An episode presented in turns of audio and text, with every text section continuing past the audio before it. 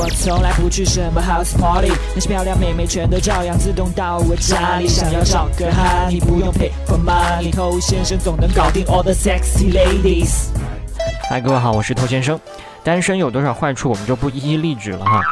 那很多兄弟因为长时间都处于一个这样的状况，再加上发起过几次追求，最后没有成功的话呢，很容易让他对这件事情产生灰心，觉得这件事情太难。那难，那于是乎从另外一个方向去想这个问题，有没有哪一种妹子，我是可以比较容易成功的？我之前并不是太赞同这样的思维，这种做法说白了就是挑软柿子捏嘛。那你说专挑软柿子捏，这可以给你带来什么提升吗？但后来我了解到越来越多之后，我发现有一些长期单身的兄弟，他可能已经接近丧失信心的一个边缘。所以这个时候，如果有异性对他青睐，对他整个人的状态其实是会有很大提升的。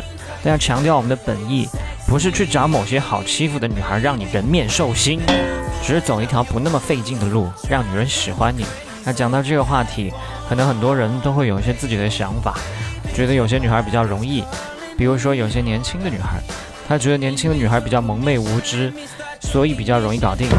也有人认为说是一些衣着暴露的女人，对吧？明摆着嘛，穿这么少干什么呢？不就是想要吸引男人的目光吗？其实这种简单粗暴的论断都是非常不靠谱的。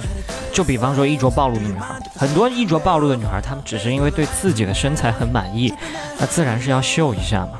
那同时，这种女孩是很容易第一时间内被很多异性关注到的。那她身边的异性，也就是你的竞争者，那显然会更多一些。那妹子时间精力也有限，所以最后能给到你的机会，那也是少之又少。所以你说这是简单还是难呢？那还有人认为，想容易的话，就选择低分的妹子。那这个说法呀，它也对，也不对。你正在收听的是最走心、最走肾的撩妹节目把妹宝典，添加微信公众号 k u a i b a m e i，参加内部课，学习不可告人的撩妹套路。内部客服微信号 a r t t o u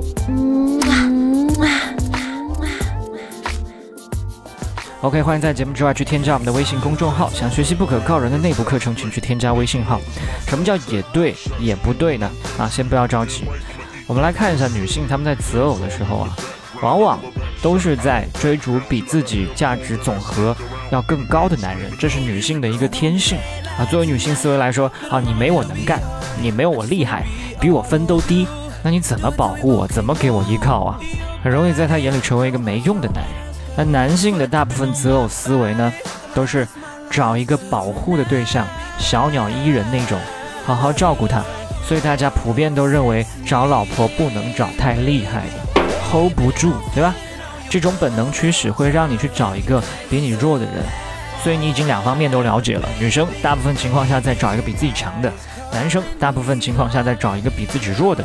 所以从成功率的角度来说的话，想要容易一些成事儿，一个男性去找一个分数比自己低的异性，这个大方向是没有错的。那刚才我们说也不对，是哪里不对呢？